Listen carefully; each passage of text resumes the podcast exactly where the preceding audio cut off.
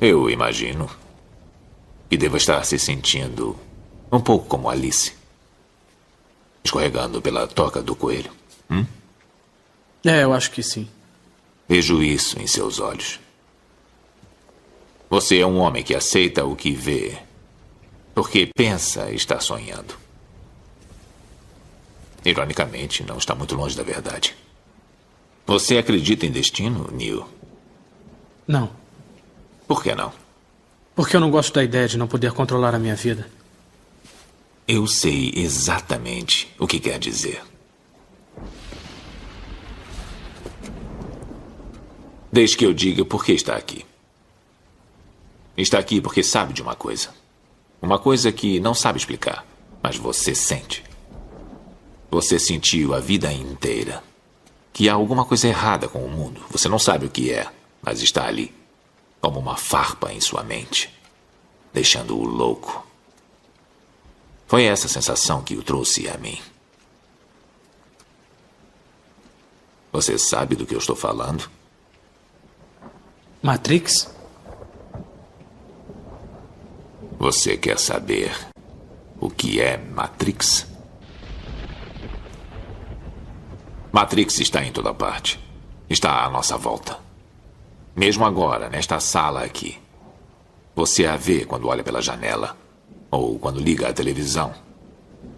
Você a sente quando vai trabalhar, quando vai à igreja, quando paga seus impostos.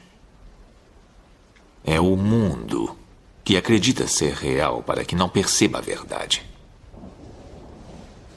Que verdade? Que você é um escravo, Neil. Como todo mundo, você nasceu em cativeiro. Nasceu numa prisão que não pode ver, sentir ou tocar. Uma prisão para a sua mente.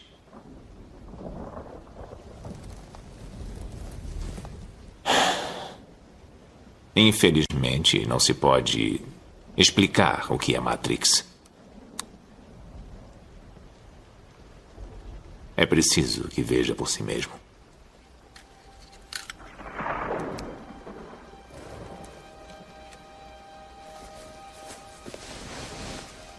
Esta é a sua última chance. Depois disto, não haverá retorno. Se tomar a pílula azul, fim da história. Vai acordar em sua cama e acreditar no que você quiser. Se tomar a pílula vermelha, fica no País das Maravilhas. E eu vou mostrar até onde vai a toca do coelho.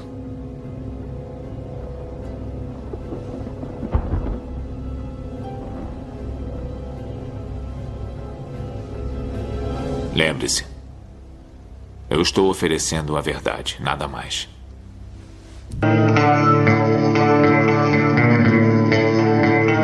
Com vocês, o melhor podcast da Esgotosfera. Os Pardo Podcast, pessoal, tudo bem com vocês? Como vocês estão? Como está a semana de vocês?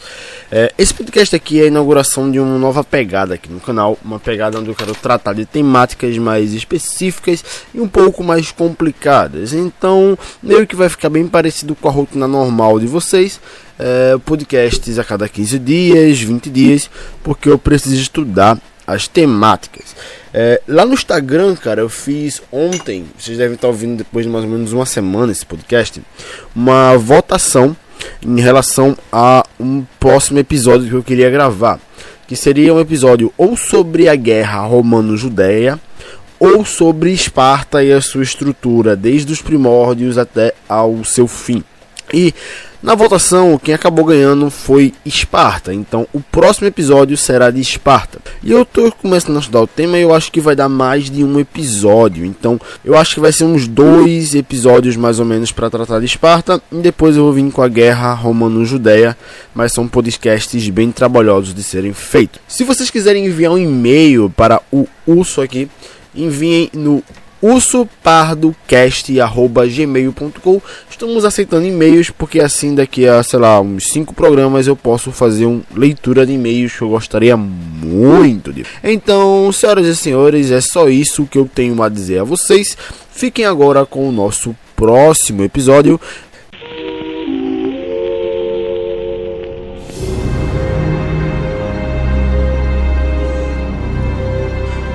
Primeiros tempos, os homens viviam na escuridão e não tinham animais para caçar e se alimentar. Eram pessoas pobres, eram ignorantes, muito inferiores aos que vivem hoje. Eles moviam-se em busca de comida. Quando paravam e acampavam em algum local, eles trabalhavam o solo com ferramentas de um tipo que não conhecemos mais. Eles obtinham o seu alimento da terra. Não sabiam nada sobre caçar. Essas palavras foram pronunciadas por Alwa, um chamado de etnia Esquimó Ignotiu.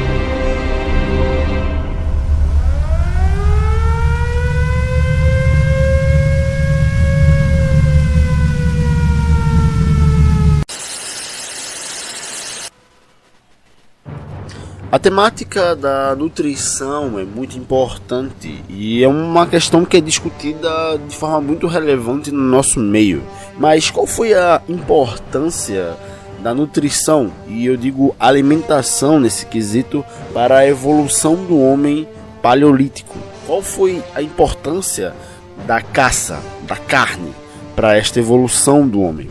Essa temática ela trata desde a nossa saúde do funcionamento do nosso corpo até questões de reprodução, até a garantia de você passar os seus genes, o seu DNA, até a garantia darwinista de continuação da espécie e assim evolução e adaptação da espécie. Para vocês terem uma noção, a caça foi tão relevante para o homem porque ela foi a principal ferramenta de seleção das qualidades evolutivas, pois ela selecionou qualidades como inteligência, a importância do reflexo rápido, sentidos mais apurados, o instinto mais violento e mais agressivo para enfrentar feras ou grupos é, melhorou a comunicação e possivelmente deu início à importância da linguagem, a importância do espírito coletivo, do espírito de equipe. As sociedades humanas, ela possivelmente também teve uma influência muito grande na seleção da ferocidade dos homens. E quando você para para analisar isso, você consegue perceber a importância meramente a carne teve no homem. Alimentos como o sangue, a carne, a gordura, o tutano, o cérebro, as vísceras, elas presidiram a alimentação e o desenvolvimento da nossa inteligência. Tem obras como o livro do Michael Smith, Gorduras Inteligentes, que trata sobre a relevância e importância de alimentos, das gorduras que são presentes na carne, que são gorduras de origem animal, para o funcionamento da nossa mente, funcionamento correto do nosso cérebro. Basicamente, a carne ela ajudou o desenvolvimento da nossa inteligência e contribuiu para nos tornarmos predadores cada vez mais eficazes. Literalmente, o aumento dos alimentos de origem animal nos afastou dos macacos e nos aproximou dos deuses. Os antigos hominídeos, os de origem siniesca, isso quer dizer de origem símia, eles eram predominantemente frugívoros, que, como a palavra praticamente já entrega, são animais que se alimentam com altas quantidades de frutas. O homem ele foi escalando os degraus até chegar ao topo da pirâmide trófica. A pirâmide trófica ela é composta basicamente, deixa eu fazer uma básica explicação, talvez você não saiba o que é. É uma pirâmide alimentar do mundo animal. Ela é basicamente composta por autrófos e heterótrofos nas suas qualidades distintas, onde você tem na base dela o que nós poderíamos colocar como heterótrofos menores, que seriam as bactérias, os fungos, os insetos que se alimentam normalmente de restos de outros animais, que se alimentam de plantas, que se alimentam das coisas menores. Eles servem para decompor o ambiente e trazer de volta ao solo, trazer de volta ao ambiente os nutrientes ali compostos. Depois você tem os autrófos, que seriam basicamente plantas que não e não fazem basicamente nada a não ser se tornar alimento para os heterotrófos, que você consegue dividir entre herbívoros, os predadores primários desses herbívoros e os predadores secundários, que seriam os predadores maiores, os que estão no topo da cadeia alimentar.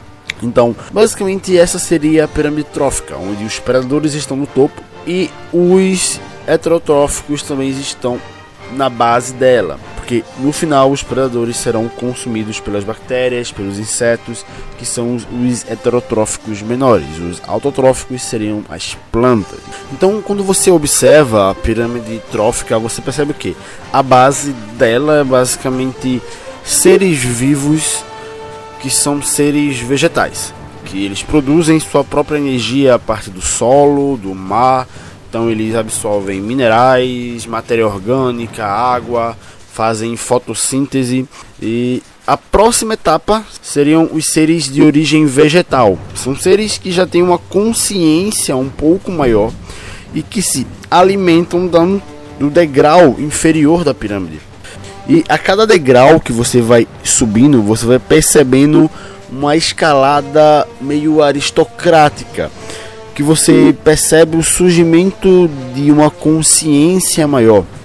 Isso são os animais carnívoros e os animais onívoros, que se alimentam todos dos escalões anteriores, das bases menores da pirâmide. Uma longa odisseia sobre a ascensão da pirâmide, de degrau por degrau, até chegar à forma de vida mais perfeita que já foi criada que é basicamente o homem e basicamente como ele declinou com o surgimento da agricultura. Então, vamos recapitular aqui no tempo. É, qual foi a relevância da carne da caça para o surgimento das ferramentas, o surgimento do fogo, a necessidade de cuidar, de criar muitas defesas e o surgimento da vida social humana? Vamos voltar cerca de 30 milhões de anos para nós visitarmos os nossos colegas do antepassado chamados Australopithecus. Você tem os Australopithecus com características bem específicas da própria espécie deles. Os cérebros da maior parte deles eram 35% menores do que os cérebros dos Homo sapiens da atualidade. E os próprios tamanhos muito pequenos geralmente não mais do que 1,20m de altura. Então eles eram meio que gnomos, podemos dizer assim. Em diversas espécies é considerado um certo diformismo sexual. E eu já posso recomendar para vocês o podcast do Sanks, é, Vigor, Hiper, Vigor Hiperboreal, episódio 2 sobre diformismo sexual, que é um episódio muito bom. É, os machos normalmente eles são maiores que as fêmeas. Os seres humanos modernos não parecem exibir o mesmo grau de deformismo sexual do que os australopithecus. Em populações modernas, os machos são em média apenas 15% maiores que as fêmeas, enquanto os, enquanto os australopithecus, os machos, poderiam ser até 50% maiores que as fêmeas. É como você estivesse vendo aquele ator que fez o Montanha, se não me engano o nome dele é Julius Belfort, uma coisa assim com a sua esposa, que é uma mulher de tamanho normal, basicamente.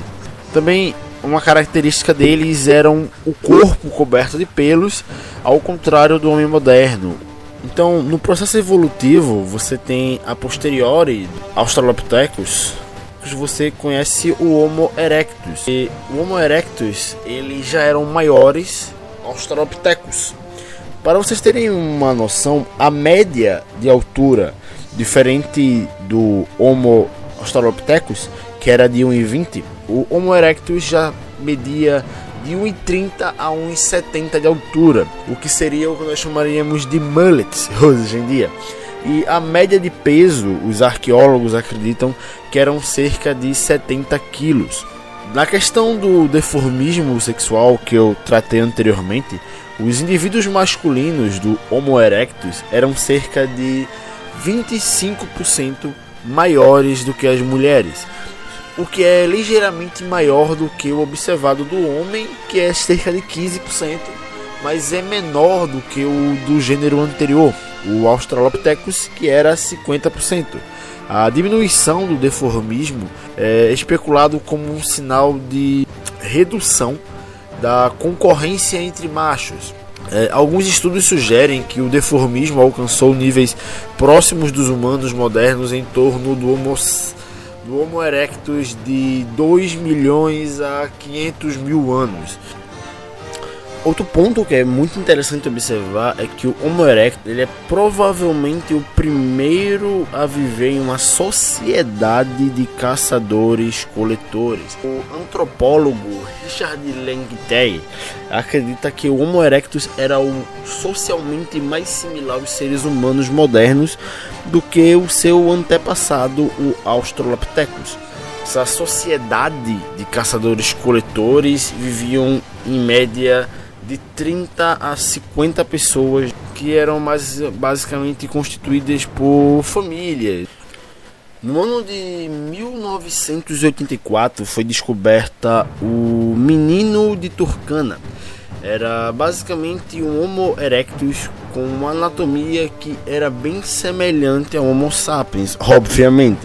É, foi detectado no corpo dele um, características que poderiam ser capazes de emitir sons, mas não algo semelhante à fala humana. Os estudiosos acreditam que o Homo erectus ele desenvolveu em algum momento uma, um tipo de protolinguagem, sem uma estrutura mais complexa como as línguas modernas, mas não seria algo não verbal como é utilizado pelos chimpanzés.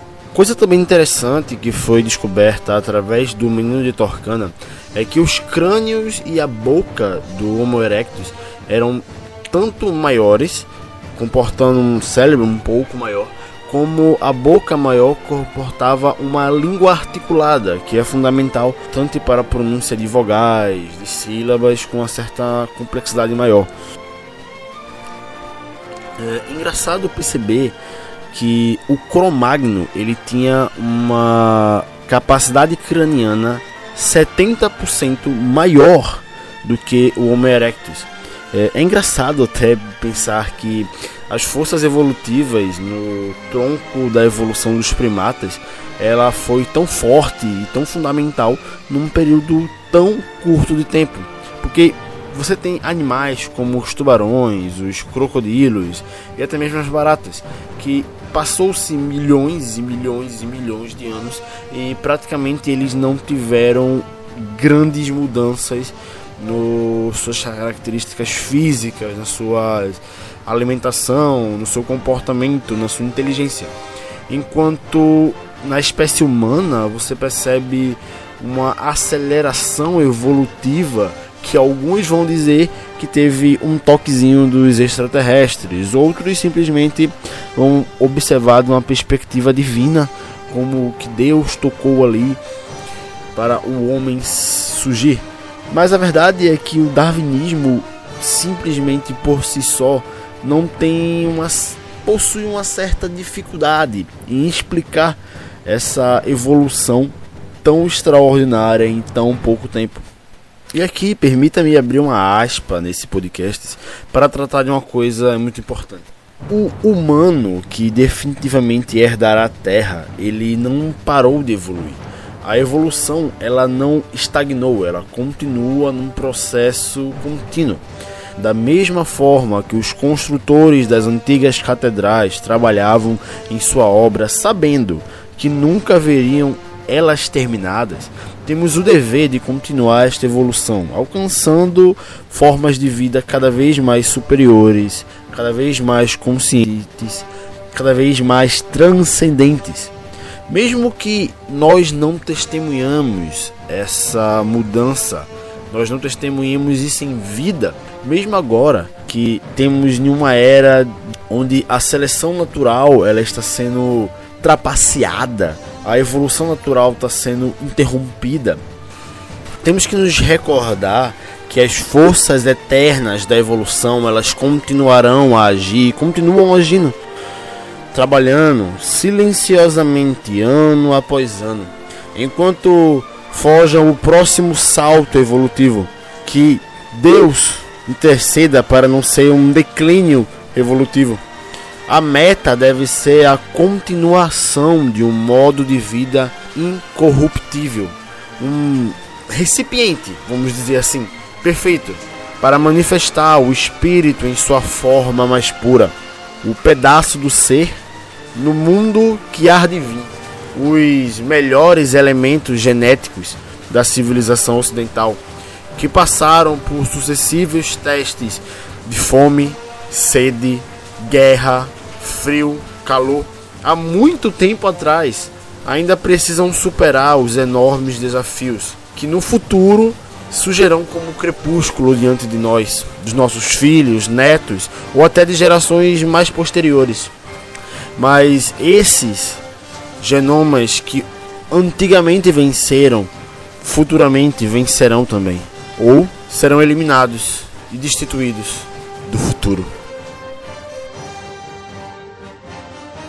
A genealogia do homem e a sua relação com a caça. Então, como é que nós podemos observar os antepassados do homem e, olhando os antepassados do homem, perceber a evolução do quesito carne, da presença de carne na alimentação do homem, a presença de proteína de animais na dieta do homem e como isso tem uma relação com a ascensão do homem na pirâmide alimentar, na pirâmide social, vamos dizer assim, do mundo animal.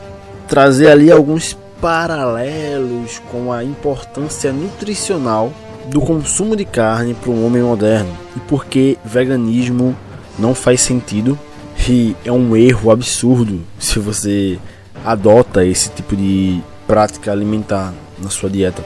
Mas vamos aqui fazer esse paralelo e a gente vai começar aqui tratando do chimpanzé, o Homo erectus, o Neandertal, o Promagno, cada um respectivamente em sua ordem evolutiva natural. Então esse podcast está bem parecido com uma aula, eu diria, uma aula que você não teria prestado atenção se fosse o seu professor esquerdista dando, mas como sou eu, ou querido ouvinte, então vocês estão escutando ela. Eu espero muito, pelo menos, que estejam fazendo isso. Então vamos ver aqui. Vamos tratar primeiro do chimpanzé e das suas características relacionadas ao consumo de carne, o hábito de caça e etc.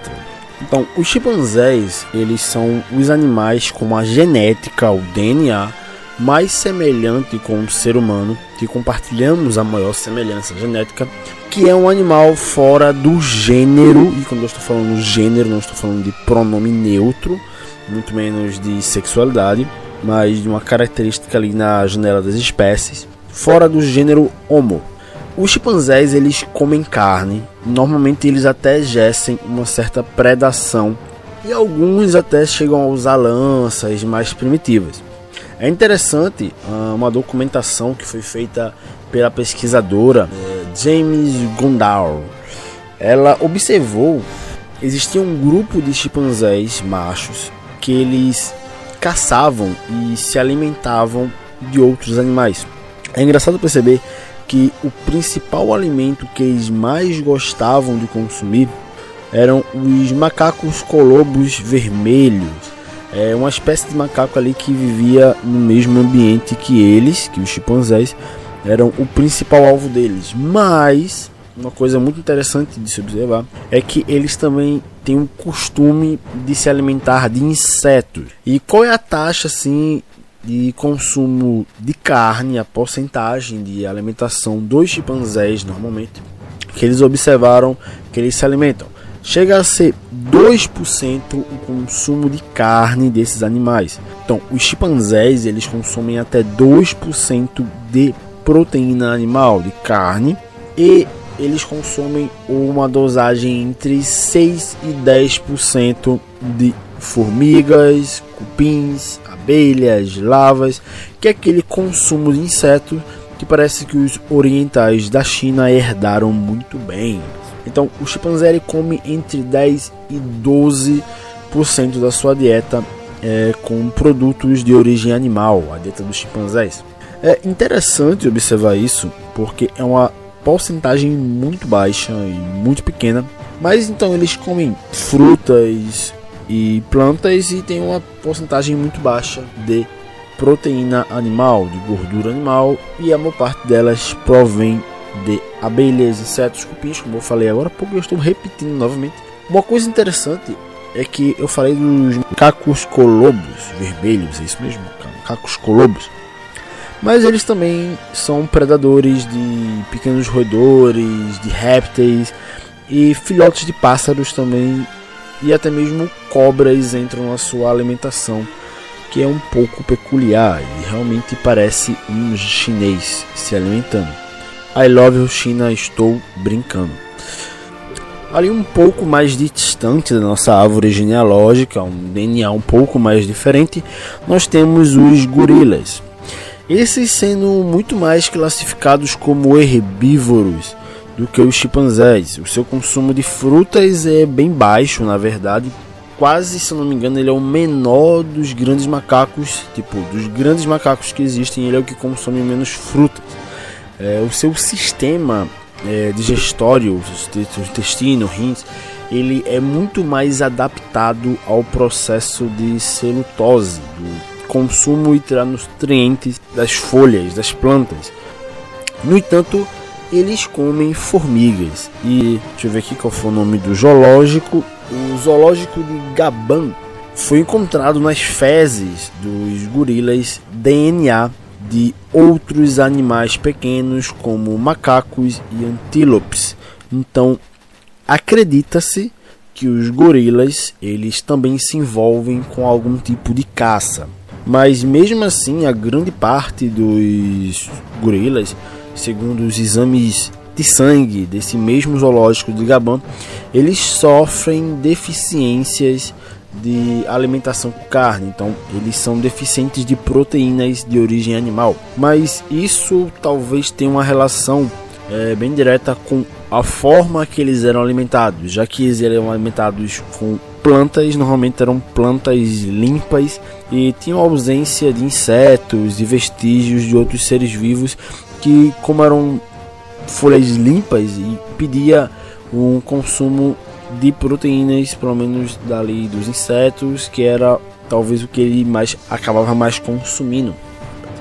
Mas lembra do Australopithecus que eu falei há um tempinho atrás? Sem dúvida, cara. O Australopithecus ele comia carniça, ele comia resto dos animais. E é possível que os gorilas também tenham esse hábito. E foi observado, como eu falei, nos sítios arqueológicos dos Australopithecus que eles encontraram ossos de animais com marcas de utensílios, com marcas de mordidas de outros predadores.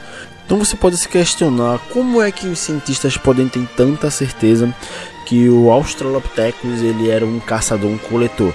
Não existe um consenso acadêmico relacionado que os Australopithecus eles eram caçadores, mas existe o consenso que eles consumiam altas quantidades de proteína na sua dieta.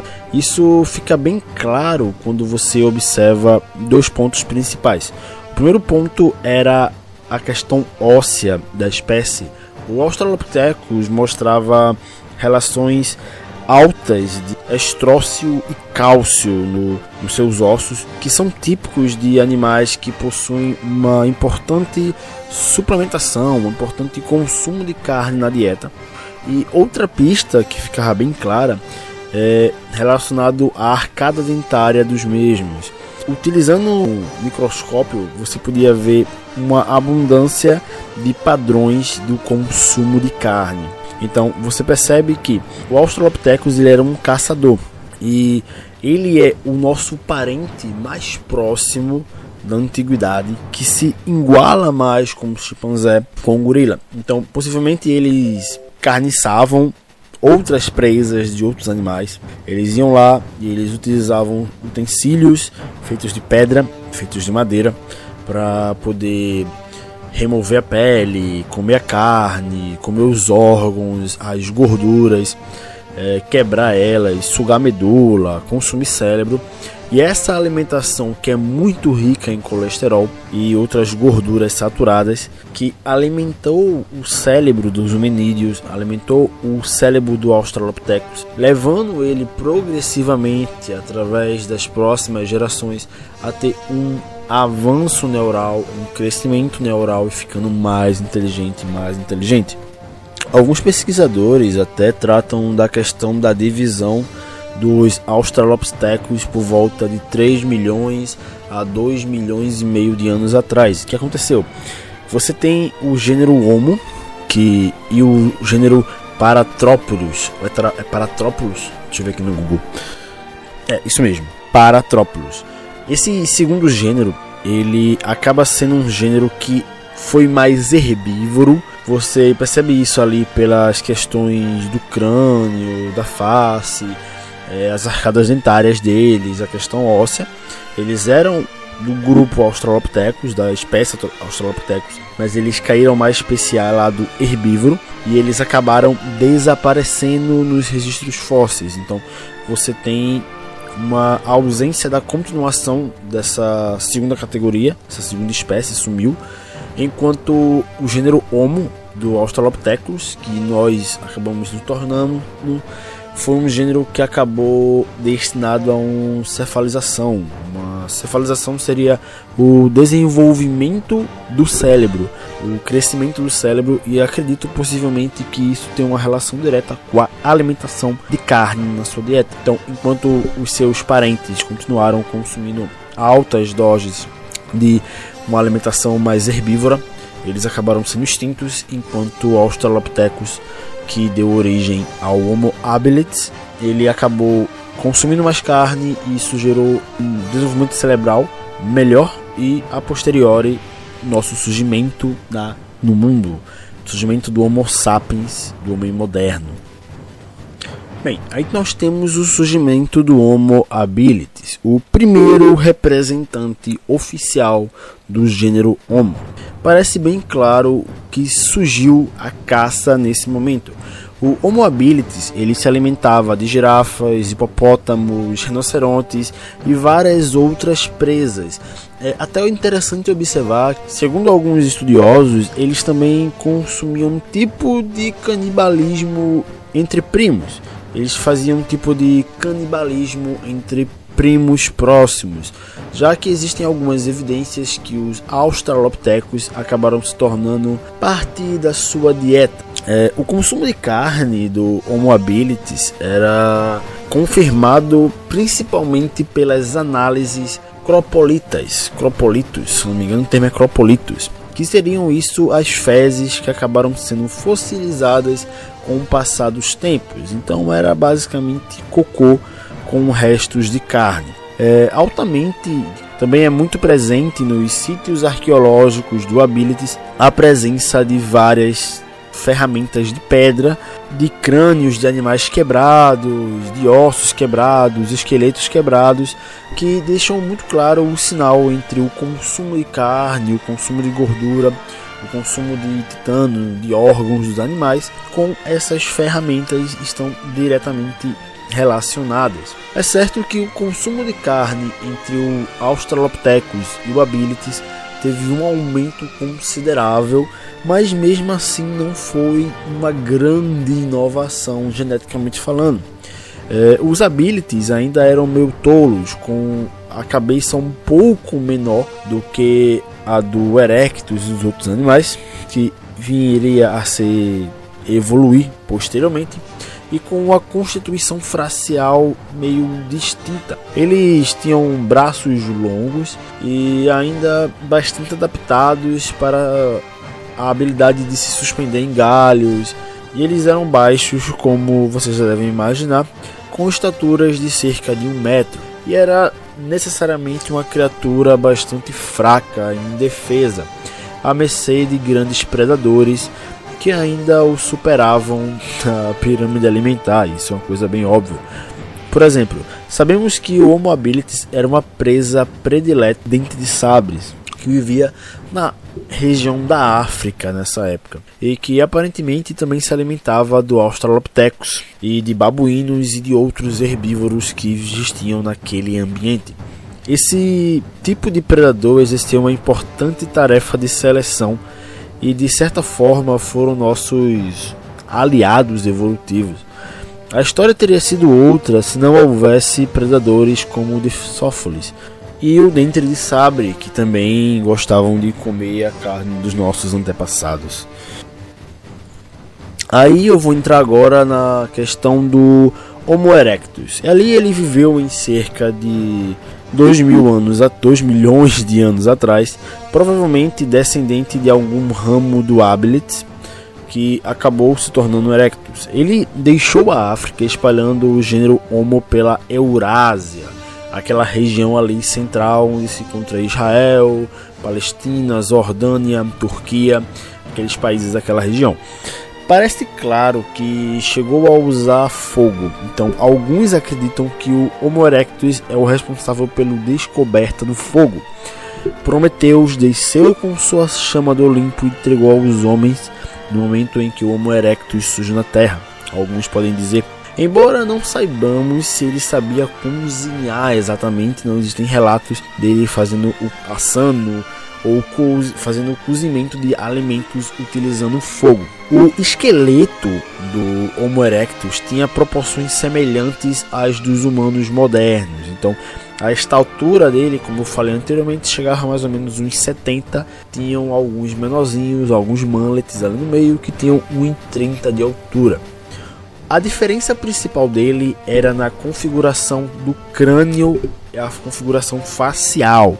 Quase todo mundo e quase todos os pesquisadores são unânimes em acreditar que eles tenham sido os primeiros da espécie a serem caçadores-coletores e viverem no sentido nômade da palavra. Uma coisa interessante sobre o Erectus é que possivelmente ele era muito dependente das manadas migratórias dos animais, porque o relato do período que eles deixam a África para adentrar a Eurásia é muito semelhante ao de outras espécies no quesito tempo. Então, alguns pesquisadores acreditam que eles eram totalmente uma espécie meio que parasitária de outros animais. Eles comiam zebras, comiam girafas, elefantes, hipopótamos e eles parasitavam essas espécies no sentido de sempre estar acompanhando as manadas delas para sua dependência nutricional da sua dieta. Tem um sítio arqueológico que eu não vou me recordar agora de onde está localizado, que é muito interessante que você percebe os primeiros traços de inteligência do Homo erectus aí. Sítio arqueológico muito peculiar que você pode constatar que o erectus conseguiu provocar debandadas e conduzir esses animais para um precipício. Você encontra os restos desses animais no fundo desse precipício e onde foram encontradas diversas ferramentas de pedras que eram utilizadas pelos erectos. Então você percebe aí um traço de inteligência, um traço de raciocínio, um traço de estratégia, um traço de percepção. Ah, podemos empurrar esses, essas zebras, esses mamutes nessa direção, eles vão cair, vão morrer. Nós terminamos o serviço. É interessante observar esses traços de inteligência no Erecto e você perceber em que ele vai acabar se tornando, que será o Homo sapiens. O Erectus teve uma expansão sem precedentes em comparação aos outros, o que levou a se adaptar a vários terrenos e a condições climáticas bem diversas, divergindo em vários ramos. Você tem o Homo ergaster, que seria o que viveu na África. Você tem o Homo peninensis, se não me engano é esse o termo, peninensis, que é o que viveu ali no, na China, na região da China, da, da Coreia.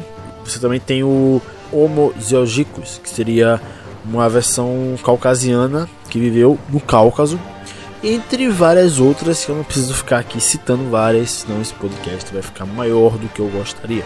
Foi também o hominídeo que durou mais tempo, ele teve uma duração da sua espécie de cerca de 1 milhão e 600 mil anos. Então ele foi uma espécie que até a sua extinção ou provável evolução há cerca de 30 mil anos atrás. No entanto, algumas evidências sugerem que algumas raças do erecto subsistiam em núcleos isolados, por exemplo, na Indonésia, até cerca de 50 a 30 mil anos atrás. Então é interessante perceber que não tão distante assim, algumas, alguns dos erectos chegaram até nós.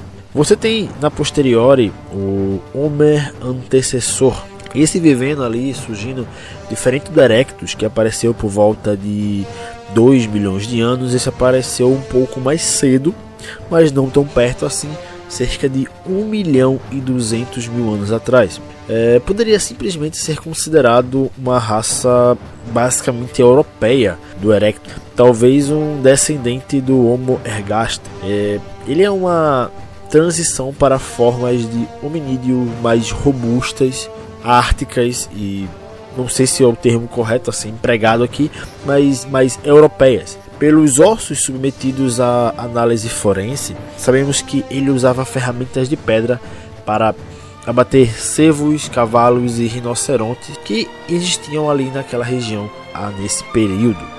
Marcas dessas ferramentas de caça também foram encontradas outros da mesma espécie, nos ossos de semelhantes da espécie, o que nós podemos traçar como os primeiros indícios de um canibalismo na própria espécie. Então, o antecessor talvez seja a primeira raça de hominídeo a ser canibal, a cometer canibalismo entre tribos que existiam ou entre grupos nômades que existiam e se encontravam e acabavam surgindo essa intriga. Você tem agora, por cerca de 500 mil anos, o Homo heidelbergensis. Esse é o antecessor do Neandertal. Ele surgiu há cerca de 500 mil anos atrás. Ele floresceu, a sua espécie surgiu na penúltima era do gelo e ele era o primeiro grande caçador do continente europeu e da Eurásia, com adaptação ártica. Então eles suportavam o frio de forma considerável uma, um Homo erectus que possuía de 1,75 a 1,80m na média. Então ele tem basicamente quase a minha altura, porque a 3 centímetros ele não chega na minha altura. É, nada menos do que 100 quilos de peso, um esqueleto incrivelmente largo e robusto, uma musculatura em sintonia total com a perfeição que os deuses da marromba gostariam de ter, cara. A principal característica que nós percebemos isso é pelas marcações nos ligamentos e injeções musculares dos ossos. Você consegue perceber isso através dos ossos, aquele famoso osso grande ancestral do homem de Neandertal eram apelidados de Golias dos círculos paleoantropológicos. Esses indivíduos não eram apenas bons caçadores, mas também carniceiros, verdadeiros açougueiros profissionais. Abrindo aspas para as palavras de Mark Roberts, um antropólogo, dizendo que todo animal para qual há evidências de interferência dos hominídeos desse período foi cuidadosamente, quase delicadamente desmembrado, com um propósito específico para o consumo de carne. Poderia-se dizer até mesmo que isso foi feito por profissionais. Então eles eram muito habilidosos nessa arte e eram verdadeiros reis da caça. Então nós chegamos agora no meu favorito da coleção, o que eu mais gosto de todos, o Homo neanderthal.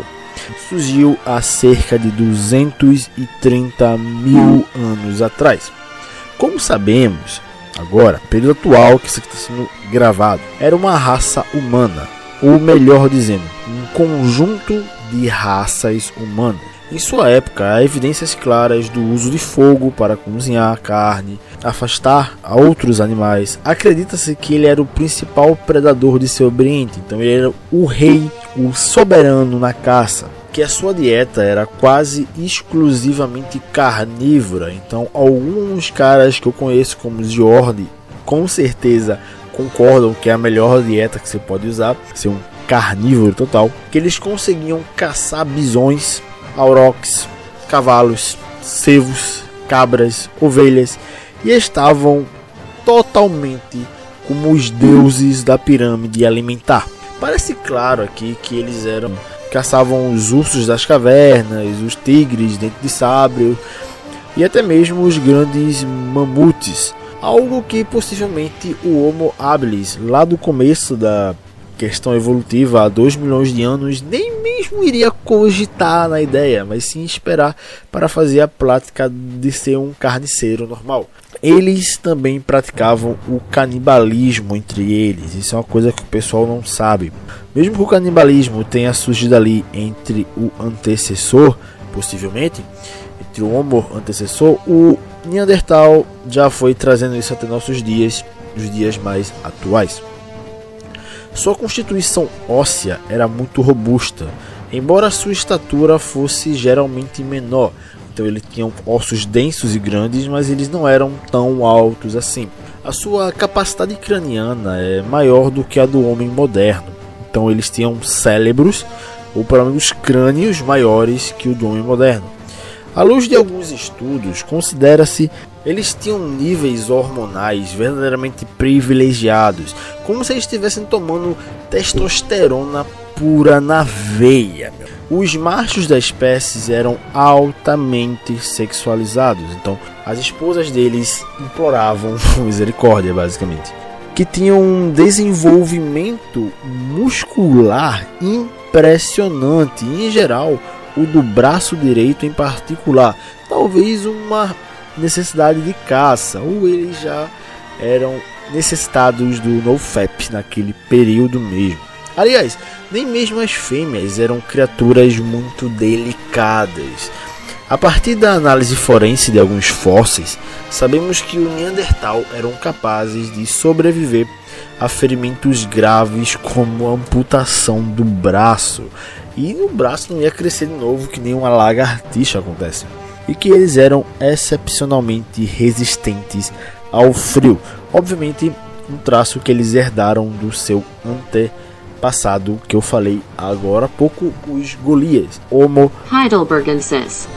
O mais interessante é que, segundo a percepção antropológica e histórica, que é mais científica, acredita-se segundo algumas evidências mais atuais, que os Neandertais tenham sido os primeiros a adotar uma certa presença de comportamentos rituais, que poderíamos é, observar como a presença de uma religião ancestral. A maioria dos europeus modernos tem genética de Neandertal. Pode se orgulhar de ter sangue de uma raça dessas em suas veias, meu amigo. Pode apostar. Então nós chegamos no ancestral da atual raça humana. É, ele é possivelmente o responsável direto pela extinção, entre aspas, do Neandertal. E como eu falei anteriormente, boa parte dos europeus é, tem genética de Neandertal nas suas veias. Então, meio que ele não foi extinto totalmente.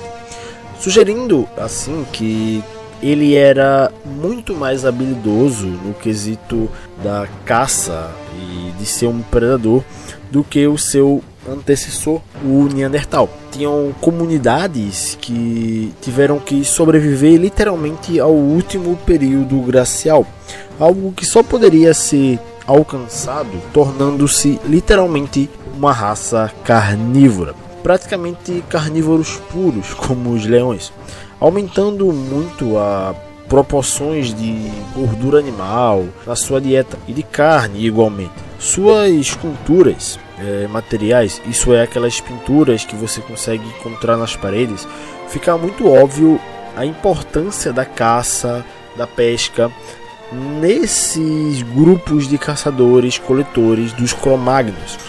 Praticamente todos os animais do reino animal eram presas dos cromagnos, desde os grandiosos mamutes e bisões e auroques, renas, cavalos, cervos, camurças, peixes, focas, pássaros, crustáceos, nada escapava das lanças e flechas dos Cro-Magnons. Muitos desses animais constituíam a base de sua vida e de sua evolução, e os Cro-Magnos imortaliz imortalizaram eles através das pinturas ripestres nas cavernas.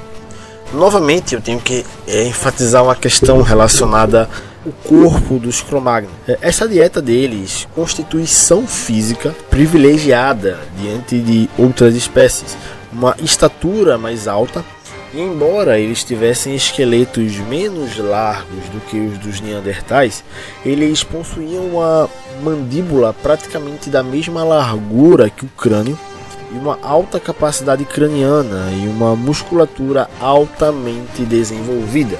Novamente, eu tenho que dizer que era menor do que o dos Neandertais, mas os Neandertais eram verdadeiramente monstros nesse quesito genético.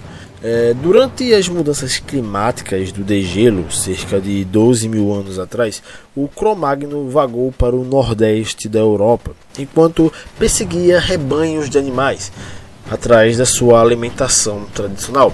Depois de cruzar a França, ele acabou nas margens do Mar do Norte, no sul da Escandinávia, na planície germânica polonesa e na bacia do Báltico. Devido ao aumento da temperatura e à extinção de grandes megafaunas do período paleolítico, basicamente é, dando a possibilidade assim de alimento de origem vegetal à custa do desaparecimento de alimento de origem animal. Isso, serem, isso sendo os animais que estavam sendo extinguidos com esse, essas mudanças graduais no ambiente. O Mesolítico da Europa Ocidental mostra que vamos dizer assim, o tamanho dos animais caçados havia diminuído drasticamente nessa época e que o tempo dos grandes animais havia ficado meramente nos contos das tribos cromagnas. No entanto, os descendentes dos cromagnos na Europa continuaram a ser caçadores, coletores, até que a agricultura chegou aos seus territórios cerca de 7 mil anos atrás. Mais tarde, eles, acostumados a lidar com tigres, dentes de sabres, ursos das cavernas e outros predadores sem dúvida terríveis, seriam vítimas de uma nova forma de predação, com a qual não estavam preparados: o parasitismo, conhecido como agricultura. Vamos fazer aqui uma breve recapitulação do que foi falado anteriormente. Nossos ancestrais, eles têm comido carne e gordura animal e proteína animal das variadas formas há pelo menos 3 milhões de anos. Isso equivale a umas 150 mil gerações. E os nossos mesmos ancestrais têm caçado para o consumo de forma intensiva há pelo menos uns 500 mil anos. Isso equivale a umas 30 mil gerações, 35 mil gerações. Nossos ancestrais cultivavam cereais e comem seus amidos, açúcares complexos que devem ser quebrados e transformados em açúcares simples, como os herbívoros fazem com a celulose, há cerca de 8 mil anos, no mínimo. Isso equivale a apenas 400 gerações de agricultura. Esse tempo não é suficiente para o desenvolvimento de um mecanismo de adaptação de uma dieta tão distante da natural. Pior ainda, é considerado que desde, desde que a agricultura foi adotada, a seleção natural ela declinou, como eu tinha falado no começo do, do podcast. Além disso, o registro fóssil revela uma redução drástica da qualidade biológica. Isso diretamente ligado à má nutrição que a agricultura nos proporcionou. Isso sugere que nós adaptamos geneticamente a uma dieta como a atual e a uma vida sedentária, haveria um retrocesso e uma desevolução no lugar de uma evolução. Portanto, se há um componente não natural na dieta humana moderna, esse deve ser removido. Não seria esse a carne, mas os grãos de cereais, de amido e todos os seus derivados. bem como outros produtos artificiais da atual indústria alimentícia, como óleos nitrogenados, açúcares refinados, adoçantes artificiais, conservantes, corantes, e eu poderia continuar essa lista e ela iria continuar a piorar, porque esses tipos de alimentos são extremamente nocivos à nossa saúde e à nossa natureza, que foi herdada desde o Homo habilis, passando pelo Erectus, o Neandertal e o Cro-Magnon, até chegar a nós, os Homo sapiens. Diante desse progresso histórico, progresso evolutivo do homem que foi narrado, nós poderíamos designar o homem como um carnívoro ou diante de alguns loucos poderíamos dizer que ele é um herbívoro. De fato, nenhuma das duas respostas seria correta, já que a anatomia humana atesta que não somos uma espécie 100% herbívora ou 100% carnívora mas todos nós temos uma ciência que nós somos onívoros. Nós estamos adaptados a comer produtos de origem animal e a comer produtos de origem vegetal.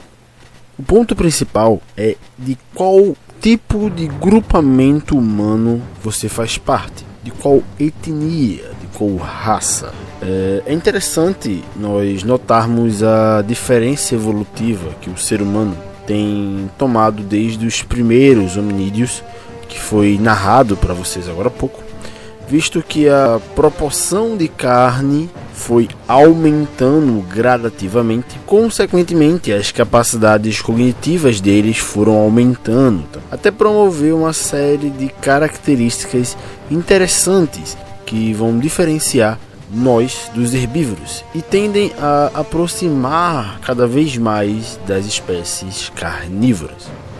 Essas características são mais notáveis entre certas certas raças, vamos dizer assim, que durante o Paleolítico tiveram que se adaptar aos seus ambientes e ao clima de suas regiões onde existia uma ausência de vegetação, uma dificuldade de plantio, eles acabaram migrando, migrando para o um consumo de proteínas animais, de gorduras animais, a caça como principal característica.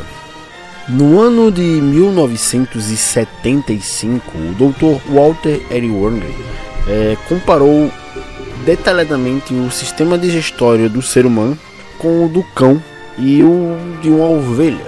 E mostrou que, no sentido da anatomia, o sistema digestório humano está muito mais próximo do cão do que está da ovelha.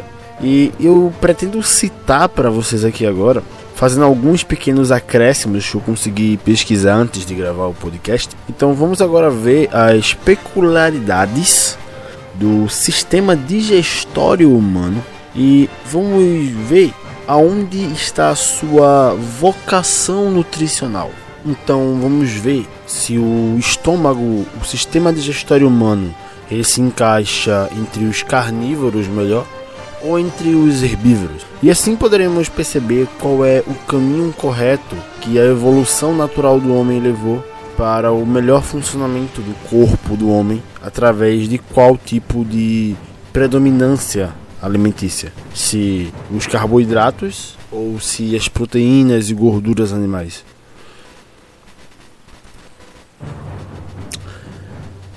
Primeiramente, temos que compreender que o aparelho digestório é, tem uma certa dificuldade com os tecidos de origem vegetal. E ele é muito mais difícil de ser processado do que os tecidos de origem animal. Uh, a celulose ela é a biomolécula orgânica mais abundante deste planeta, mas também é muito difícil de se obter energia dela.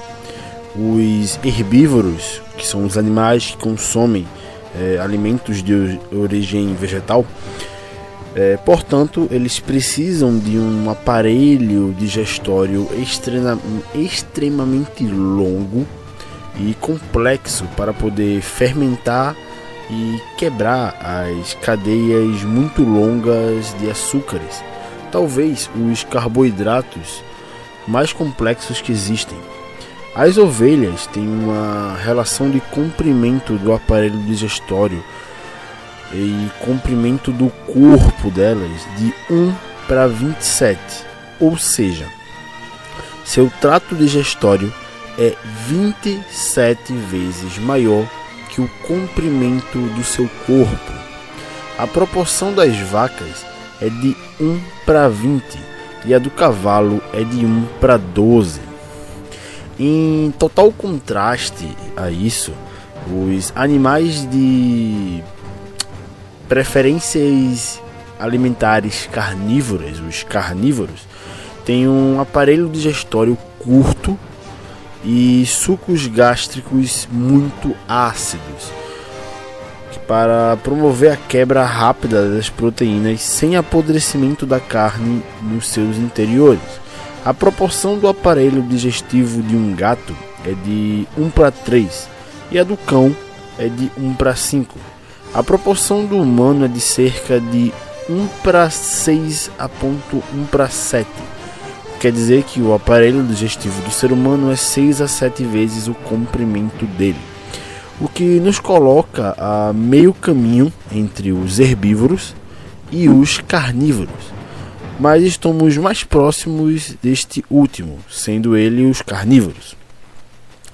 Entre todos os primatas, os humanos têm o um aparelho digestório mais curto, o que é consistente com estudos que mostram que os nossos cérebros aumentaram de tamanho à medida que os nossos intestinos diminuíram de comprimento.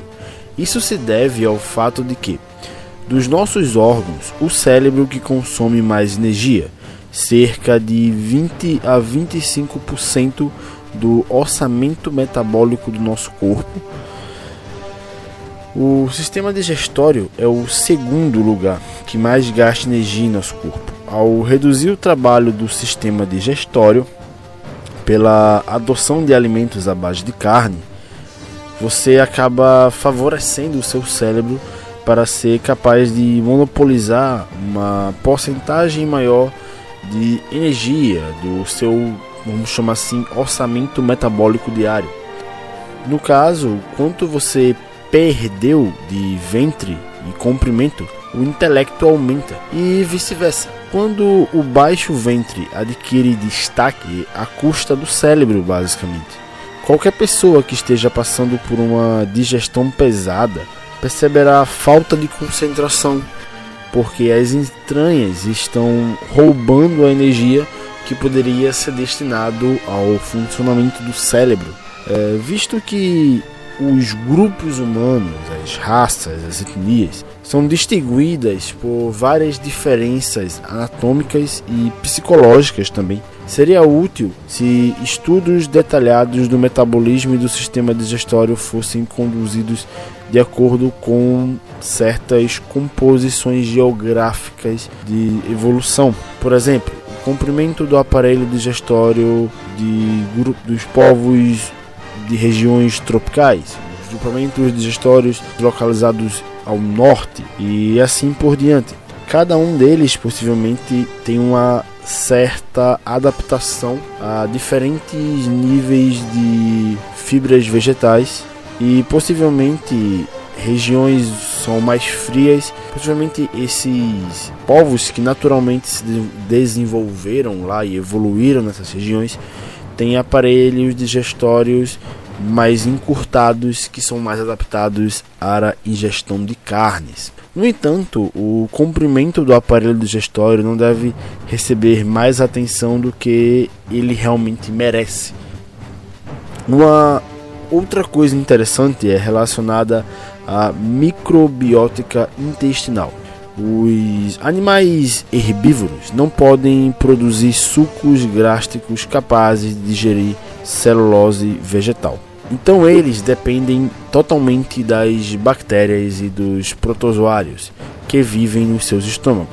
Como todos sabem, as bactérias podem se decompor e comer quase tudo: plástico, asfalto, petróleo, pedras. E ao atacar as celuloses, transformam substâncias complexas, essas sendo os amidos, a celulose, é, cadeias de carboidrato extremamente longas, moléculas, é, moléculas grandes em substâncias mais simples com mais facilidade de absorção. Essas conhecidas normalmente como açúcares e moléculas menores. Os herbívoros eles dependem fortemente da microbiótica intestinal para a fermentação pois sem ela não podem sobreviver de jeito nenhum. Os carnívoros, por outro lado, praticamente não possuem microbiótica devido à sua acidez digestiva, que acaba matando essas bactérias. Por isso, um carnívoro pode se alimentar de carniça infectada de bactérias. As poucas eh, bactérias que os carnívoros podem ter estão geralmente concentradas no intestino grosso, são putrefatórias por natureza. Elas acabam não trabalhando com fermentação.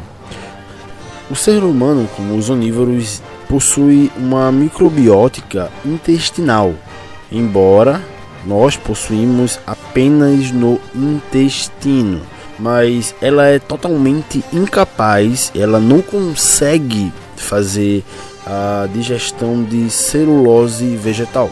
Também somos incapazes de digerir cereais e leguminosas, a menos que esses sejam cozidos. Então temos uma dependência desse tipo de alimentação de origem vegetal muito menor. É, o estômago ele é bem interessante. O estômago humano tem uma capacidade para cerca de 2 litros, igual ao estômago dos cães.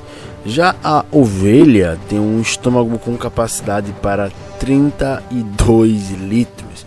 Ao contrário dos estômagos herbívoros, o nosso é praticamente desprovido de protozoários e microbiota Devido à sua acidez elevada, a própria acidez do estômago humano, outro argumento a favor da adaptação da carne, isso é, a adaptação favorável uma dieta carnívora, por ser o seu pH ideal para a decomposição de proteínas animais. Vou repetir: o pH estômago humano é ideal para a decomposição de proteínas animais que o estômago do ser humano é menos ácido do que os dos super predadores clássicos, como leões, tigres, lobos, ursos, etc.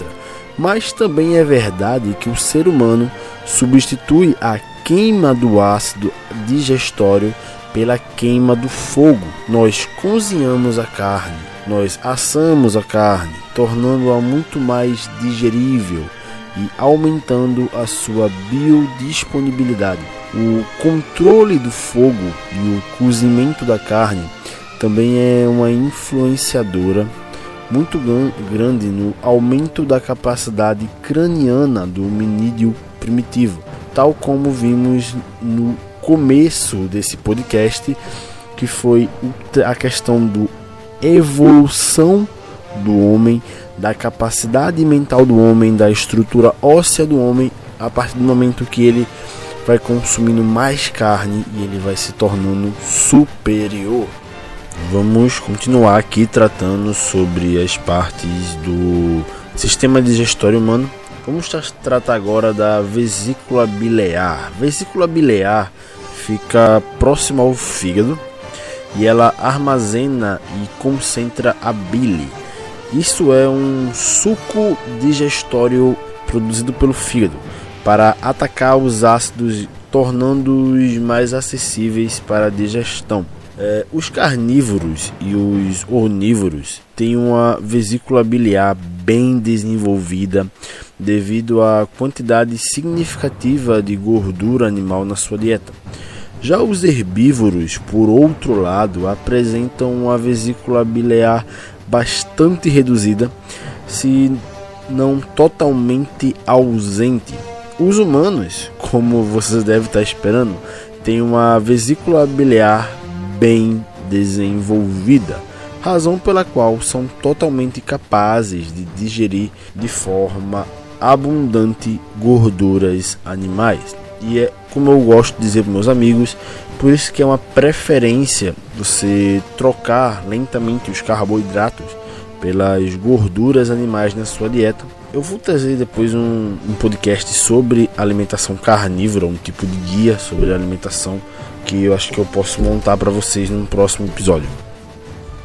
Outro ponto muito interessante também é relacionado ao seco e o apêndice secal.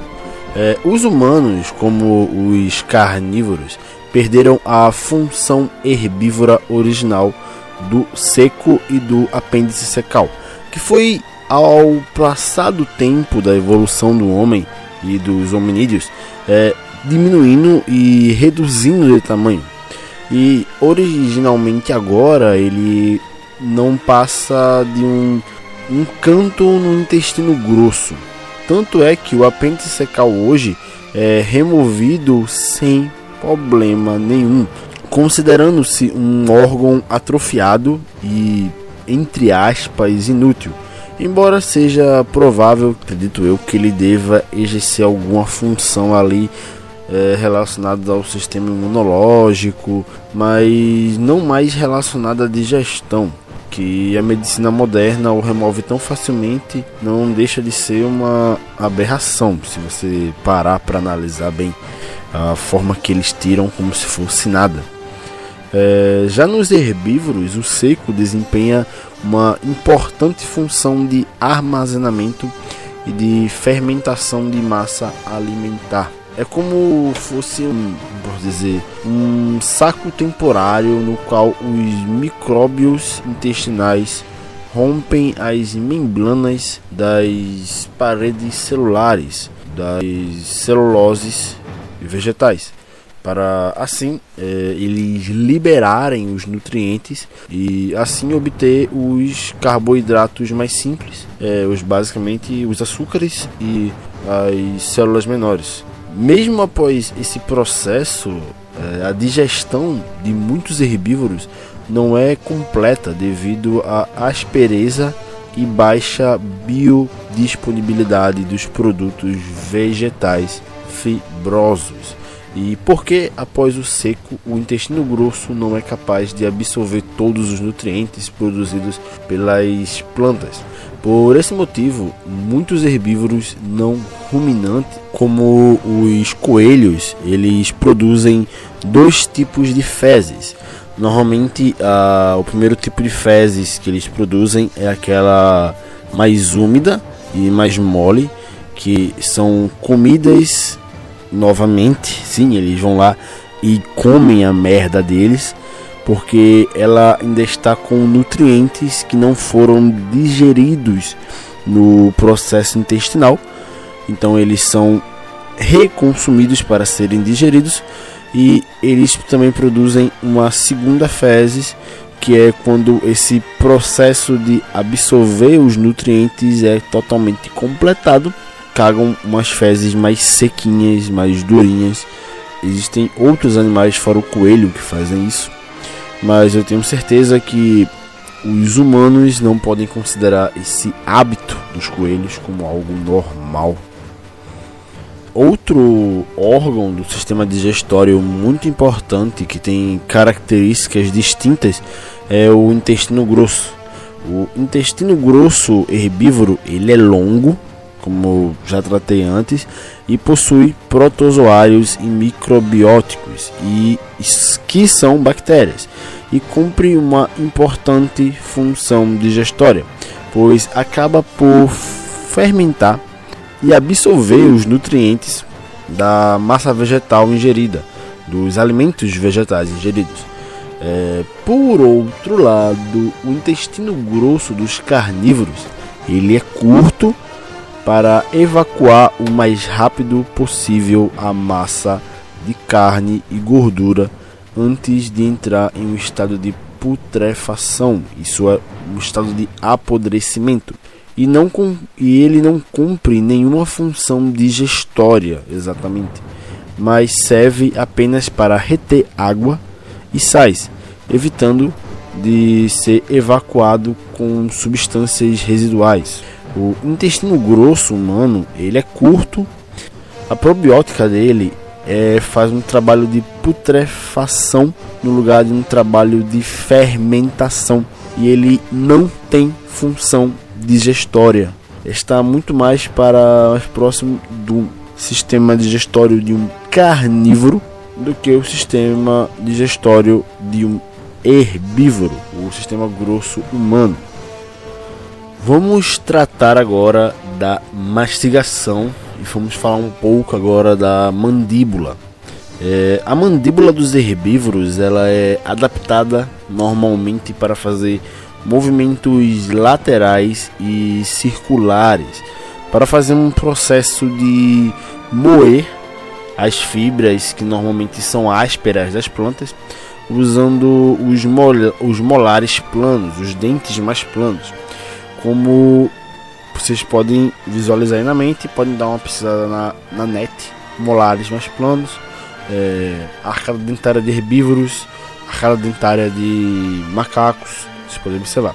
É, e diferentemente dos herbívoros, os animais carnívoros eles têm mandíbulas adaptadas aos movimentos verticais, com os molares, os dentes mais afiados, para poder fazer um processo de triturar e amaciar a carne.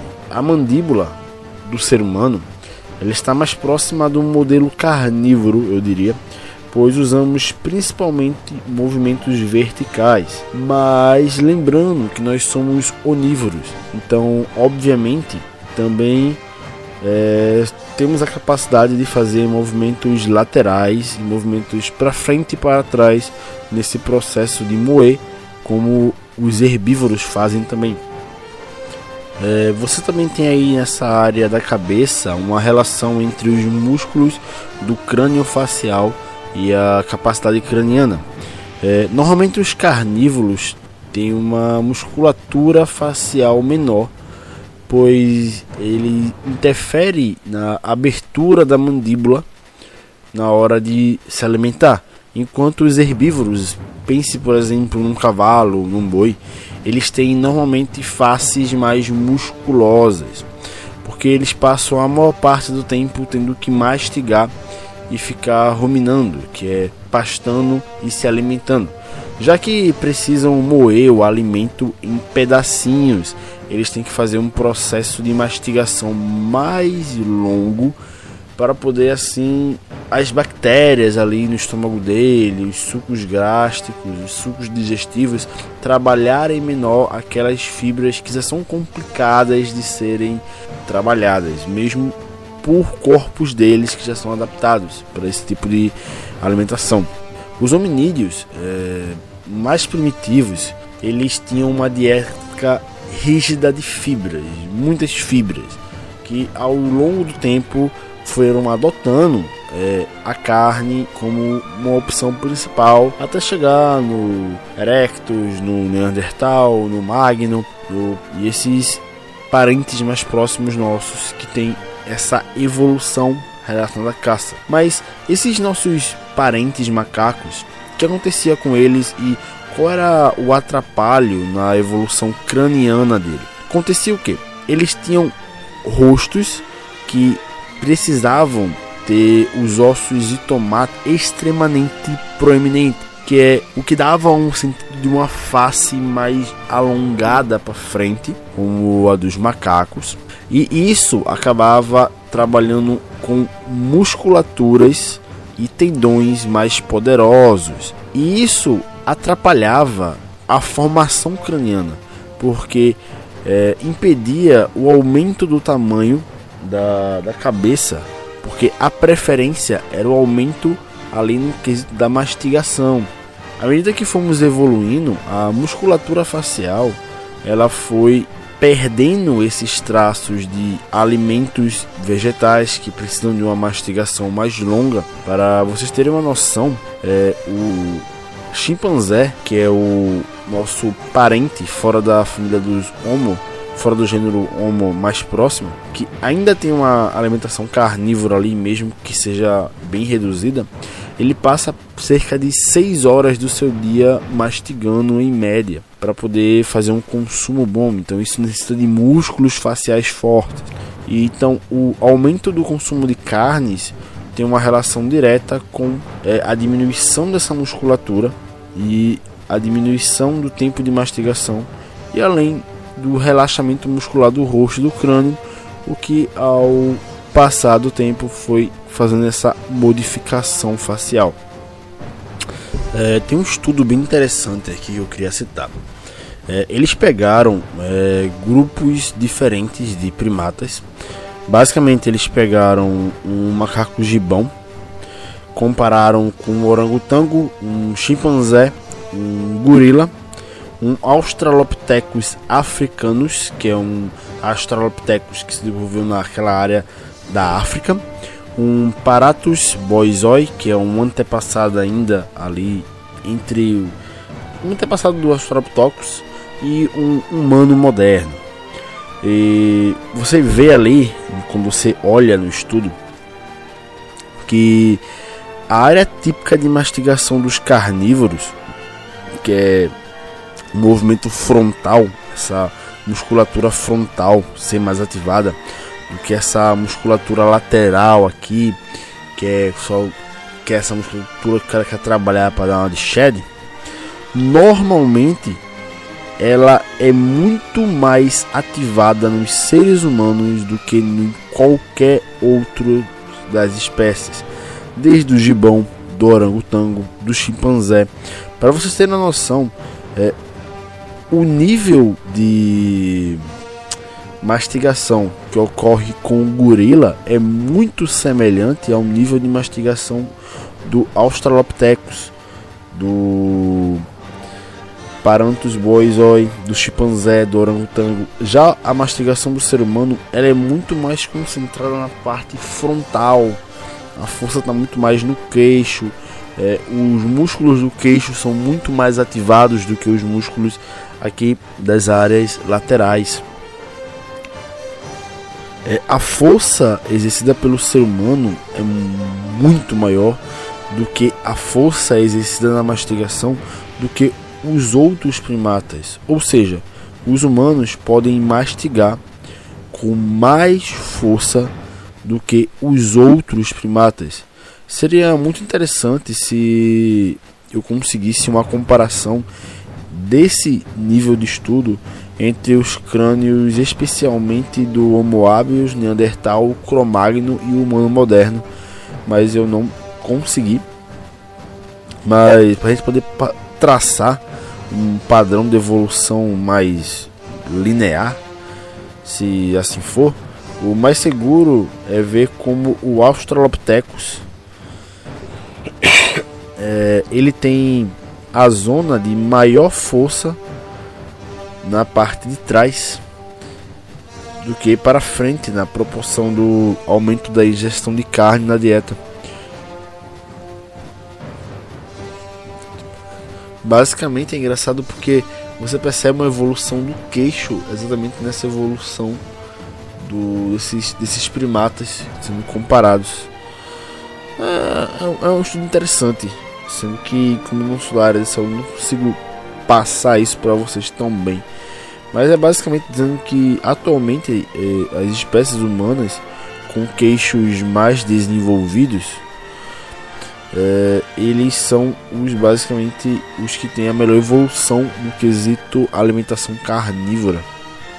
Possivelmente eles são os que têm a melhor adaptação a esse tipo de dietas.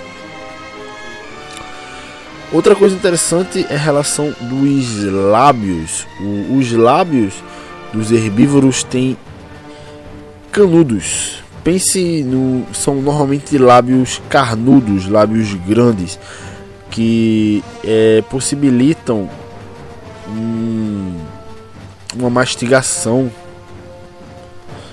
mais interessante. Já os lábios dos carnívoros eles são finos. Pense no lobo, no leão é, e outros animais carnívoros. Normalmente eles não têm lábios muito avantajados. Isso porque os lábios nesse quesito tornam-se obstáculos à alimentação deles, a atacar presas, a comer carne. Aqui é, a biodiversidade humana de hoje entra em jogo, já que nós temos alguns grupos que tem ali lábios mais finos, outros com lábios mais grossos, mas isso pode ter uma pré-relação, pode ter. Tem, eu não sei, mas pode ter, pode existir. É, mas falta material, falta minha informação para poder acrescentar isso. Eu botei esse traço aqui porque eu acho interessante. Também nós temos os sucos gástricos. O sistema digestivo humano produz ácido clorídrico, HCI. Isso é uma substância ativadora de enzimas que decompõem as proteínas animais e da qual praticamente faltam em todos os animais herbívoros. Então, esse ácido clorídrico, o HCI, não existe no organismo dos herbívoros. O nosso pâncreas ele secreta uma grande variedade de enzimas digestivas para assimilar alimentos de origem animal como alimentos de origem vegetal mas o sistema digestório humano não produz nenhuma enzima, isso é, para o consumo de celulose, que é plantas, ou ácido capaz de digerir a celulose, também nós não temos isso. Se nós perdêssemos em uma floresta, não conseguiríamos sobreviver comendo grama e folhas, diferente de um macaco. Porém, nossa eficiência digestória para os nutrientes aos quais estamos adaptados é em torno de 100%. Como os carnívoros, os herbívoros, por outro lado, digerem apenas uma pequena porção de tudo o que eles comem, descartando o resto. Por isso, defecam muitas vezes ao dia, quase constantemente e muitas fezes são muito volumosas. Já perceberam? Merda de cavalo, merda de boi, merda de ovelha, elas são muito volumosas. A eficácia digestiva desses animais normalmente é inferior a 50%, como é no caso das ovelhas. Apesar de passarem o dia todo ruminando e defecando e comendo, o sistema deles o dia todo trabalhando, eles são muito complexos e os aparelhos digestórios são muito longos. Então é um trabalho bem cansativo, acredito eu. Uma coisa que é interessante também é o aspecto da engenhosidade, a audácia, é, a coragem dos animais que são normalmente carnívoros. É, observe bem, é, a engenhosidade dos herbívoros não é muito estimulada, visto que o seu alimento, a coisa que ele vai predar, está em toda parte. É adquirido de forma muito fácil e não envolve grandes esforços. Mas os animais que não consomem plantas e não podem ficar simplesmente colhendo, eles requerem de uma caça e isso abre uma grande gama de qualidades notáveis. Por essa razão, os predadores são frequentemente criaturas são frequentemente criaturas notáveis em termos de mais do que os cinco sentidos. A força explosiva deles, a agilidade, elasticidade, habilidades de rastreamento, a predação frequentemente requer raciocínio muito detalhado, planejamento antecipado, visualização de possibilidades e resolução de problemas que vão surgindo no caminho, pensamento estratégico, furtividade e, dependendo da espécie, coordenação com outros membros do rebanho, do grupo, da alcateia.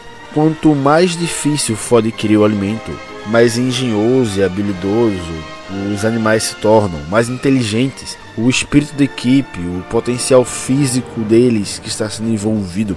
Nenhuma caça era tão exigente e desigual como os grandes mamíferos da era do gelo, meu amigo.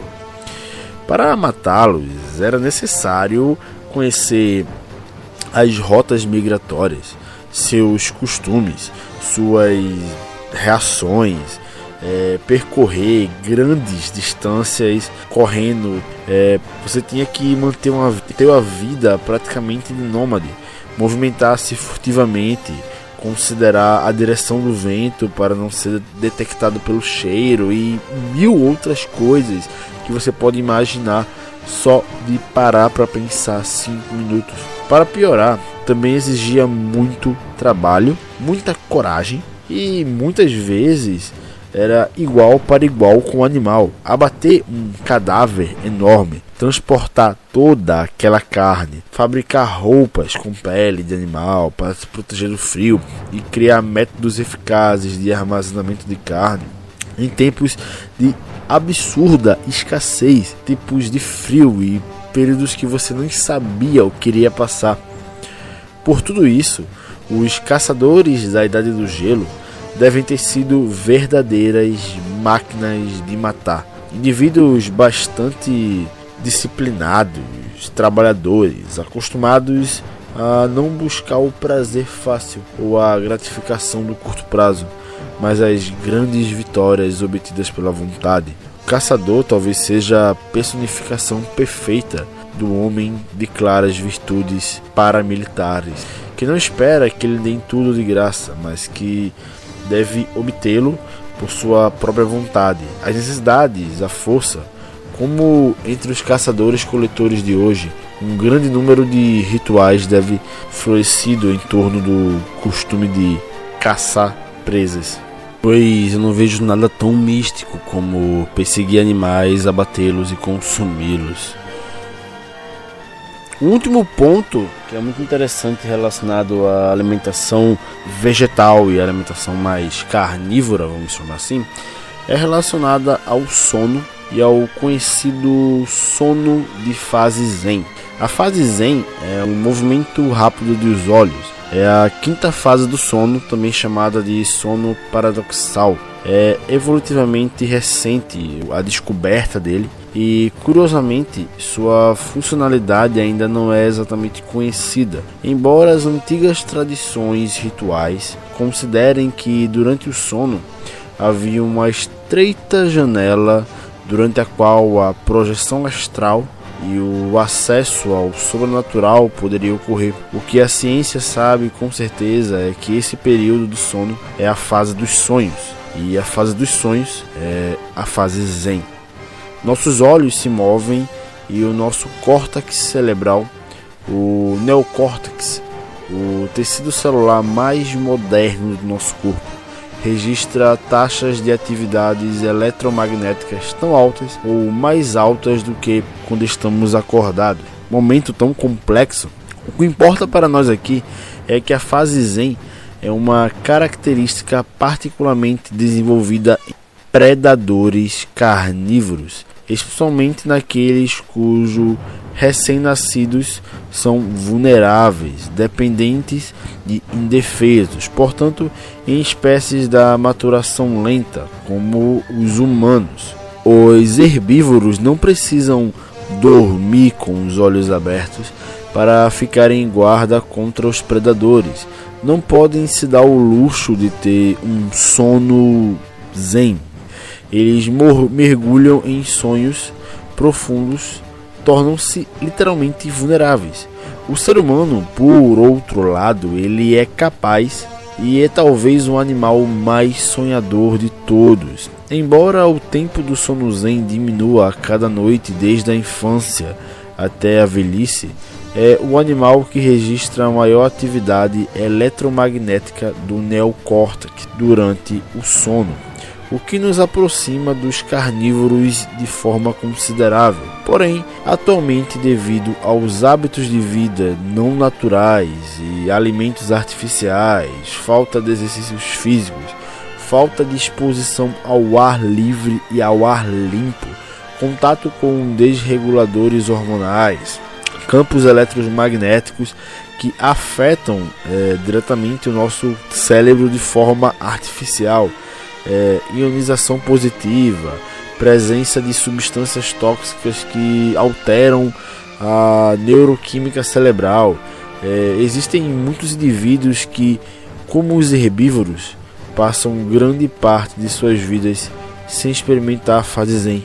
Frequentemente afirmam não ter sonhado absolutamente nada durante anos. Basicamente, eles estão longe da porta para o mundo dos sonhos, a porta astral que os antigos visitavam frequentemente. Bem, para dar uma conclusão final aqui ao nosso desses pontos, eu acho interessante nós falarmos sobre a proporção de alimentação alimentos vegetais para os animais dos caçadores-coletores da atualidade. É, isso é interessante porque Através dos caçadores e coletores, das tribos de caçadores e coletores que existem nos nossos dias, nós podemos observar naturalmente um reflexo histórico dos nossos antepassados, porque obviamente eles foram herdando características das dietas ali, das suas posições geográficas específicas, costumes alimentares que vão passando durante a história. Então, eles são a coisa mais próxima e a melhor fonte que nós temos da atualidade. É... Atualmente, muitos são os escritos que afirmam que a dieta das etnias caçadoras-coletoras é uma proporção média de calorias obtidas com produtos vegetais entre 55% e 65%, e o restante seriam de origem animal. É interessante ver que quase todos eles estão parafraseando o antropólogo Richard Bailey do seu livro Mountain Hunter. Título de veras estranho, vocês não acham? Porque ele trata o homem caçador quando na sua tese ele ainda defende que o homem era basicamente 65% no mínimo um consumidor de vegetais. É, no livro, o senhor Robert Belli ele tenta provar que as sociedades de caçadores e coletores são igualitárias devido à falta de propriedade material o que me parece uma análise bem marxista da questão, como se a questão de você ter posses dentro de uma sociedade de caçadores e coletores o transformasse basicamente em uma sociedade igualitária, como se não existisse uma hierarquia dos melhores, dos caçadores mais fortes, dos líderes, e sim que todos tinham uma voz unânime porque a propriedade privada não existia. Isso é bem coisa de marxista, anarquista no meu ponto de vista, mas não é disso que nós estamos tratando. É, no entanto, o que nos preocupa realmente nesse livro aqui do Sr. Robert Bellier não é a percepção filosófica política dele, mas sim as proporções alimentares de 65 para 35 para produtos vegetais e produtos animais. Recentemente, o Dr. Lauren Corndy, um dos grandes especialistas em dietas paleolíticas da atualidade, examinou o livro em questão em busca de inconsistências. Ele alcançou uma análise por computador, uma inteligência artificial, calculou as proporções propostas pelo senhor Robert Dely no seu Mental Hunter. E foi muito interessante observar que o Dr. Lee, o Dr. Loren, ficou de veras perplexo, porque ele descobriu que para um caçador-coletor obter 65% de suas calorias diárias de fontes vegetais disponíveis, cada indivíduo teria que coletar aproximadamente 6 quilos de vegetais por dia. Vou repetir, eles teriam que consumir e coletar 6 quilos de vegetal por dia para um indivíduo adulto. Um cenário totalmente improvável, impossível e dizer totalmente utópico. Após fazer essa descoberta, o Dr. Gondai eh, revisou os cálculos do Sr. Robert Lee e foi trazendo à tona uma série de pontos desconfortáveis sobre esse livro, que infelizmente é até mesmo um livro bem vendido. Lee usou apenas 58 das 181 sociedades de caçadores-coletores que ele mesmo listou em sua obra. outro ponto interessante, uma parte considerável das sociedades destacadas eram grupos étnicos norte-americanos como esquimós, no quais o consumo de alimento de origem animal era muito alto, não incluindo os alimentos animais obtidos por pescas em seus cálculos. Então ele literalmente ignorou o fator pesca em seus cálculos. É, classificou o consumo de frutos do mar como coleta, conferindo um caráter vegetal a alimentos como polvo, siri e ostras. Eu olho para uma coisa dessa e penso assim: caralho, o senhor Ricardo Belli é um grande fila da mãe mentiroso. Ele falsificou dados para fazer uma preferência dietas vegetais. Não, e não termina aqui, pessoal. Calma aí, eu vou tratar de mais um ponto aqui. Como se isso não bastasse, o Ethnographic Atlas, no qual Lee confiava, considerou coleta o consumo de pequena fauna terrestre, traduzindo insetos, invertebrados, lavas, vermes, pequenos mamíferos, anfíbios e répteis, no qual ele atribuiu muitas calorias de origem, categorizou como vegetariano. Traduzindo, o Sr. Lee, ele vive em um mundo totalmente perturbado, eu diria. O cara classificar pequenos répteis, pequenos anfíbios como vegetarianos, ignorar os peixes.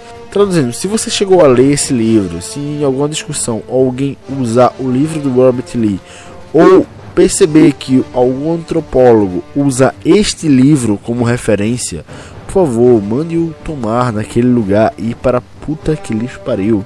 Porque ele está lhe passando informação distorcida totalmente. Deixa eu continuar aqui. É, onde eu estava. Após perceber essas questões, o Dr. Robert da Condai voltou-se para a edição de 1997 do Ethnographic Atlas, que representa 1267 sociedades humanas do planeta, das quais 229 são caçadoras e coletoras, e fez os seus cálculos novamente, usando todas as sociedades caçadoras e coletoras, e colocando peixes e frutos do mar na categoria correta de caça. Ele descobriu que os valores 65 de vegetal e 35 de animal do seu Robert D. Lee estavam invertidos literalmente. A proporção real de produtos vegetais e produtos animais era de 35 para vegetais e 65 em média para animais.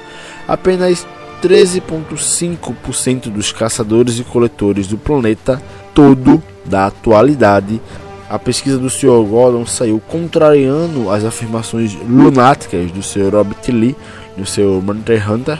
Percebeu que mais da metade de suas calorias de produtos vegetais. Estas são sociedades tropicais com uma superabundância de alimentos vegetais, portanto, não muito representativos dos ancestrais povos que viviam na Eurásia, etc. E nas quais os alimentos de origem animal são, não excediam 40% das calorias totais.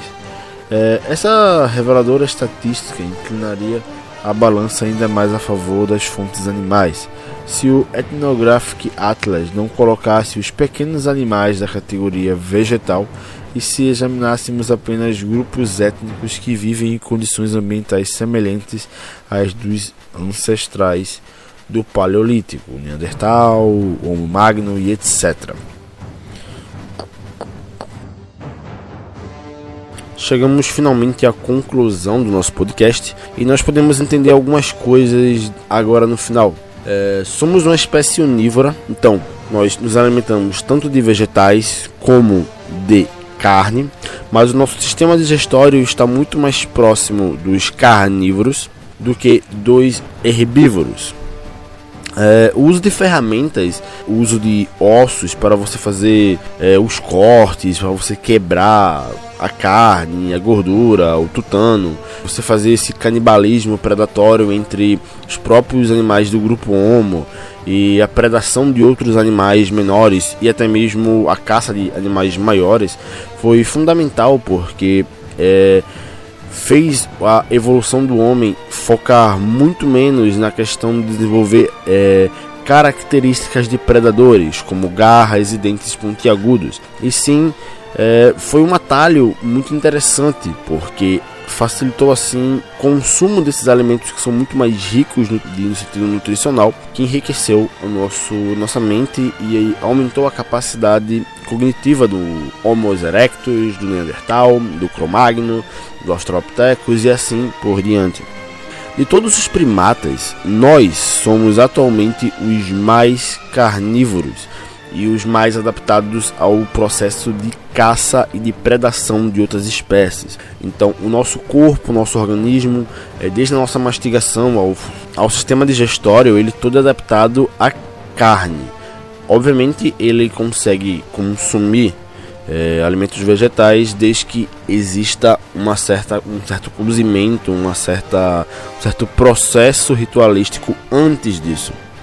É, é interessante também observarmos que normalmente aqueles que têm uma herança genética de países mais do norte têm uma adaptação maior a alimentos de origem animal, enquanto populações e povos que viviam mais no hemisfério equatorial, países de países mais quentes, eles têm uma adaptação mais mista, que também foi por causa da sua evolução, já que eles tiveram uma adaptação bem interessante aos altos níveis de frutas e raízes das suas respectivas regiões. Então, a adaptação é uma coisa muito local.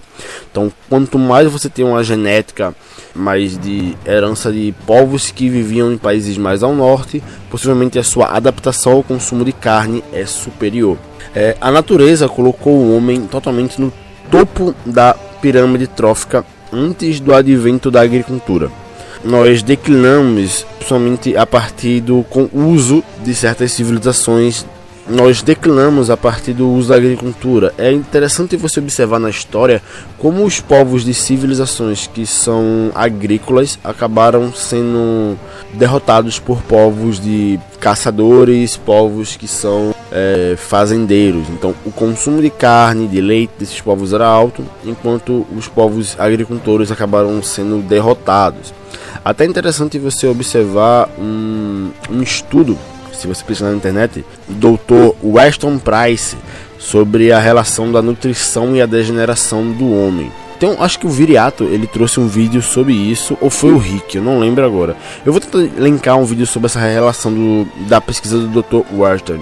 Então, durante a história é, que nós seguimos o plano de Deus e nos, nós éramos caçadores e coletores, nós conseguimos ganhar um fabuloso arsenal genético que a posteriori foi se perdendo por causa de certas engenhosidades e facilidades que a inteligência que nós fomos adquirindo acabou causando. No caso, o consumo de vegetais, de grãos em quantidades altas, que foi prejudicando, obviamente, a, a natureza genética que nós teríamos possivelmente e de certa forma, para uma conclusão final, temos que lembrar que os herbívoros, eles são os animais mais tolos do mundo animal, basicamente, que sacrificar a sua capacidade cerebral totalmente para constituir sistemas digestórios incrivelmente complexos e metabolicamente caros para o corpo,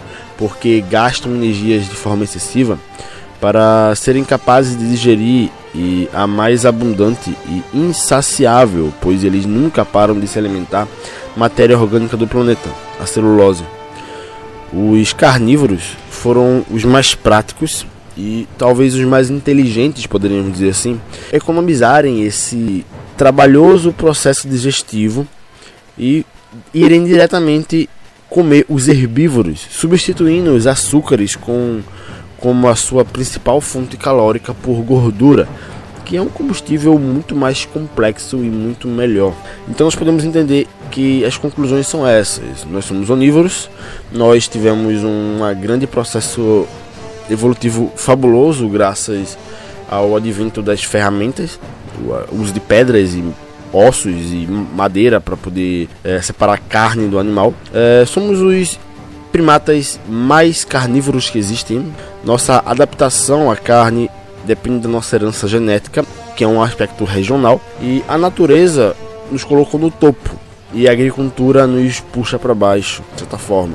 É, o plano de Deus, possivelmente para o homem, é o consumo de carne em abundância, e isso explica porque os grupos que consomem mais carne normalmente eram os grupos que governavam mais os povos, e normalmente os herbívoros estão ali no, na base da cadeia porque o seu sistema digestório ele é mais complexo porque eles gastam mais energia e a energia, a maior parte da sua energia nesse processo, a alimentação constante de consumir celulose, que é uma coisa muito desgastante.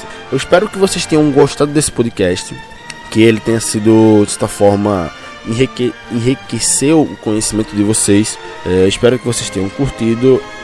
Estou agora me despedindo de vocês, ouvintes. Até mais. Desejo a vocês saúde, prosperidade e muita carne nas suas mesas.